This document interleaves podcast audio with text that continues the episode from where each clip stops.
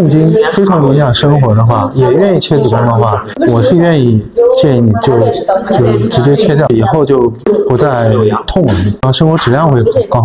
没有什么方别的方法有，你不愿意切，那我们考虑一些保守治疗，因为你现在这个病灶的地方呢比较典型，这种点点出血。就在子宫后壁上。如果你要想选择保守性的治疗方案的话，我可能要定位一下这病灶在哪里。也可以，你先放个环。放环我也不想放，我就想放了您做消融的方案。对对对。做消融的方案的话，我就得让你先做个核磁去定位一下病灶在哪里。你先去做个磁共振去，给他先磁共振的平扫，然后要光盘来。